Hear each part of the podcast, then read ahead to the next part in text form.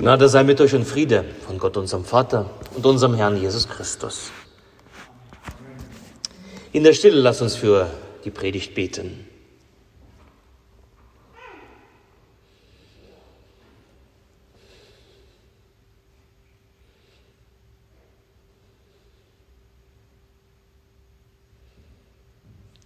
Herr, dein Wort ist meines Fußes Leuchte und dein Licht auf meinem Wege.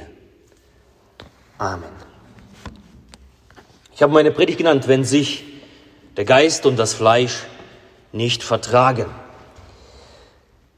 So wie manche Menschen sich nicht mit anderen vertragen, so ähnlich ist es auch mit Pflanzen im Garten. Da muss man darauf achten, wen man nebeneinander platziert. Die Erdbeeren zum Beispiel mögen kein Kohl, fühlen sich aber mit Spinat sehr wohl. Die Tomaten wiederum stehen gern neben dem, äh, wieder neben dem Kohl, kommen aber mit Gurken nicht gut aus. Die Gurken vertragen sich nicht mit Kartoffeln, aber mit Erbsen sind sie in einer guten Nachbarschaft. Pflanzen, die sich nicht vertragen, behindern sich gegenseitig beim Wachsen. Sie nehmen einander den Platz weg. Sie sind füreinander nicht von Vorteil. An dieser Gesetzmäßigkeit sollte sich ein jeder Hobygärtner halten, wenn er eine gute Ernte haben möchte. Heute haben wir einen Bibeltext vor uns, der von einer anderen Unverträglichkeit redet. Eine Unverträglichkeit zwischen Fleisch und Geist. Darüber schreibt Apostel Paulus in seinem Brief an die römische Gemeinde, also im Brief an die Römer im achten Kapitel. So lasst uns das hören. So gibt es nun keine Verdammnis für die, die in Christus Jesus sind. Denn das Gesetz des Geistes, der lebendig macht in Christus Jesus, hat dich frei gemacht von dem Gesetz der Sünde und des Todes. Denn was dem Gesetz unmöglich war, weil es durch das Fleisch geschwächt war, das tat Gott. Er sandte seinen Sohn in der Gestalt des sündigen Fleisches und um der Sünde willen und verdammte die Sünde im Fleisch, damit die Gerechtigkeit, die das Gesetz fordert, in uns erfüllt werde, die wir nun nicht nach dem Fleisch wandeln, sondern nach dem Geist. Denn die da fleischlich sind, die sind fleischlich gesinnt. Die aber geistlich sind, die sind geistlich gesinnt. Denn fleischlich gesinnt sein ist der Tod, doch geistlich gesinnt sein ist Leben und Friede. Denn fleischlich gesinnt sein ist Feindschaft gegen Gott, weil das Fleisch sich dem Gesetz Gottes nicht unterwirft denn es vermag auch nicht. Die aber fleischlich sind, können Gott nicht gefallen. Ihr aber seid nicht fleischlich, sondern geistlich, da ja Gottes Geist in euch wohnt. Wer aber Christi Geist nicht hat, der ist nicht sein. Wenn aber Christus in euch ist, so ist der Leib zwar tot um der Sünde willen, der Geist aber ist Leben und um der Gerechtigkeit willen. Wenn aber der Geist dessen, der Jesus von den Toten auferweckt hat, in euch wohnt, so wird er, der Christus von den Toten auferweckt hat, auch eure sterblichen Leiber lebendig machen durch seinen Geist, der in euch wohnt. Der Herr segne an uns sein heiliges Wort. Amen. Der Apostel Paulus redet hier von einer Unverträglichkeit, die wichtiger ist als die Unverträglichkeit zwischen Gurken und Tomaten. Es ist eben die Unverträglichkeit zwischen Geist und Fleisch. Beide, Fleisch und Geist, haben ihre eigenen Beschaffenheiten, die sich mit der anderen eben nicht vertragen. Darum lasst uns darüber sprechen, welche Auswirkungen das auf unser Leben hat, Zunächst reden wir ja vom Fleisch, denn jeder Mensch kommt fleischlich zur Welt. Was ist überhaupt fleischlich? Also fleischlich ist nicht das, was, was wir hier so anfassen können oder kneifen können. Fleischlich ist ein fester Begriff, den Paulus immer wieder gebraucht. Es steht für ganzes Leben. Der ganze Mensch, nicht nur sein Körper, sondern sein Denken, sein Wollen, sein Fühlen. Fleischlich bedeutet ohne Gott in all diesen Dingen. Der Mensch, der Gott vergessen hat, der ganz auf sich selbst gestellt leben will, das nennt Paulus fleischlich zu leben. Wir dürfen es nicht missverstehen und es darauf deuten, dass alles, was mit Körper oder Körperlichkeit zu tun hat, ist falsch und böse. Körper ist eine gute Gabe Gottes.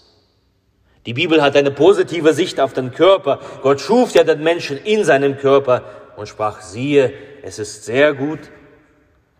Der Körper an sich, das Denken, das Fühlen, ist etwas Wunderbares. Jesus legte den Kranken die Hände auf, heilte den Körper, hat Menschen angerührt, die von der Gesellschaft als unberührbar galten, Fleischlich in paulinischem Sinne, in dem Sinne, wie der Bibeltext hier versteht, ist ein Leben ohne Gott. Ein Leben in Gott Vergessenheit. Jemand, der ohne Gott leben will, der seinen selbstsüchtigen Wünschen folgt, seiner sündigen Natur, die sich von dem Willen Gottes abkoppelt, das ist fleischlich. Und das geht kaputt. Das ist für den Tod bestimmt. Alles dein Denken, Fühlen, Körper, Besitz, Sexualität, Ansehen, Macht, das ist für den Tod bestimmt. Das Leben des Fleisch ist durch den Tod bestimmt. Denn fleischlich gesinnt sein ist der Tod, lesen wir. Das Leben im Fleisch ist dem Gesetz der Sünde und dem Gesetz des Todes unterworfen. Fleisch, lesen wir, ist Feindschaft gegen Gott. Fleischlich gesinnt heißt Gott nicht zu gefallen. Wer im Fleisch lebt, sitzt quasi in so einer Todeszelle. Das Fleisch, das übermannt, das drängt sich auf, es bestimmt, es überwuchert, es erstickt das Leben und die Freude im Keim, wenn wir zum Bild des Gärtners zurückkehren. Das ist Fleisch. So steht es um das Fleisch. Und dann im Gegensatz dazu. Im Gegensatz dazu sagt die Schrift Gottes Geist. Und der Gottes Geist will in euch wohnen, sagt die Bibel. Und es ist ein unfassbares Wunder, das wir zu Pfingsten feiern. Das Leben im Geist ist ein Leben mit Gott verbunden. In der Taufe geschieht dieses Wunder zum ersten Mal, wenn Gott sich mit Mensch, mit dem Täufling verbindet.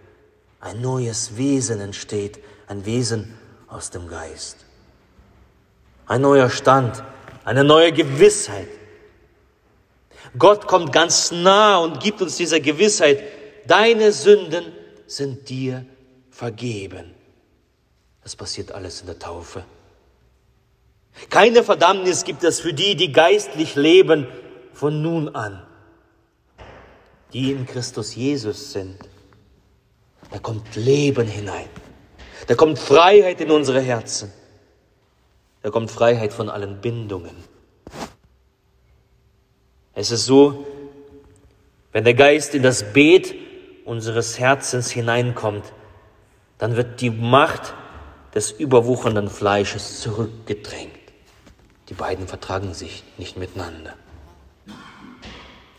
Statt Tod kommt Leben, statt Feindschaft gegen Gott kommt Friede. Geistlich gesinnt sein ist Leben und Friede, lesen wir. Gott begegnen wir nicht mehr wie einem Richter, der ein Todesurteil über das Fleisch spricht, sondern als unserem Vater. Ihr habt einen Geist der Kindschaft empfangen, sagt Paulus, durch den wir rufen können, aber lieber Vater. Und welch ein Wunder ist das, dass wir Gott nicht als Richter ansehen, sondern Vater zu ihm sagen dürfen. Der Geist Gottes zeugt unserem Geist, dass wir Gottes Kinder sind. Welch ein Wunder. Es geschieht in uns, weil Gott sich in Jesus durch den Geist Gottes mit uns verbindet. Der Geist Gottes, der in uns hineinfällt. Ein neues Leben entsteht, ein neues Wesen. Und welch ein Unterschied zwischen dem Leben im Geist und zwischen dem Leben im Fleisch, zwischen dem Tod und dem Leben, zwischen Eingehen und Gedeihen. Der Geist Gottes, er macht einen großen Unterschied. Und ohne diesen Geist können wir nichts tun. Darum, ihr Lieben, tun wir gut daran, den Geist, der uns in der Taufe geschenkt worden ist, nicht zu betrüben, nicht zu dämpfen und nicht zu vertreiben. Es ist gut für uns, wenn wir uns in diesem Geist immer wieder erneuern. Vor allem vor dem Hintergrund, da das Fleisch, das uns ja immer noch begleitet, immer wieder versucht, sich auszubreiten und uns gefangen zu nehmen. Und da tun wir gut daran, nicht dem Fleisch den Raum zu geben im Beet unseres Herzens, sondern wir pflanzen gegebenen Raum für den Geist für den Geist Gottes, dass er sich ausbreiten kann. Der Geist Gottes ist im Gegensatz zum Fleisch, er dringt sich aber nicht auf. Er überwuchert nicht. Dieser Geist will eingeladen werden. Er will herbeigerufen werden. Im Johannes Evangelium Kapitel 14 haben wir gelesen, da nennt Jesus den Heiligen Geist den Tröster. Zumindest ist uns das so übersetzt, der Tröster. Auf Griechisch lesen wir dort Parakaleo, Paraklet. Und das heißt wörtlich herbeigerufen, zu Hilfe gerufen, eingeladen. Also ein Geist, der eingeladen werden will. Der Entmutigte, er bittet um den Kommen des Geistes für die Ermutigung. Der Entmutigte lässt, lädt den Geist ein. Komm, Heiliger Geist. Darum bitten wir den Geist herabzukommen bei der Taufe. Wenn wir, ob Kinder oder Erwachsene taufen, bitten wir um diesen Heiligen Geist. Darum rufen wir den Heiligen Geist über die Gaben auf dem Altar und über die Gemeinde, wenn wir das heilige Abendmahl feiern. Darum beten wir eines der ältesten Gebete der Kirche, komm, Heiliger Geist. Und wenn wir das tun, der Geist kommt vom Himmel und öffnet die Gefängniszelle. Der Geist bringt die Stimme Jesu und ruft uns im Evangelium zu, du bist frei, du darfst leben, du darfst fröhlich leben, du darfst ewig leben. Der Geist bringt uns den Löseschlüssel der Beichte. Dir sind deine Sünden vergeben. Der Geist sättigt uns mit Christi Leib und Blut im heiligen Abendmahl für euch gegeben und für euch vergossen zur Vergebung der Sünde. So nimm und iss, nimm und trink, werde satt, lebe.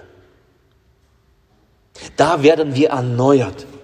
Da gedeihen wir und bringen gute Frucht. Da, wo der Geist, dem Geist mehr Raum gegeben wird als dem Fleisch. Denn beide vertragen sich nicht nebeneinander. Wo der Geist ist, da werden Früchte des Geistes wachsen, der Friede sich mehren in unseren Herzen, die Freude größer und die Gewissheit stärker. Da wird der Entmutigte ermutigt, der Todgeglaubte lebendig, der Weise wird ein Kind, ein Kind Gottes. Und alles durch den Geist Gottes im Beet unseres Herzens. Darum lass uns immer wieder diesen Heiligen Geist einladen, dort zu sein, wo der Heilige Geist präsent ist und beten, komm, Heiliger Geist und der Friede Gottes, der höher ist als alle Vernunft, bewahre eure Herzen und Sinne in Christus Jesus. Amen.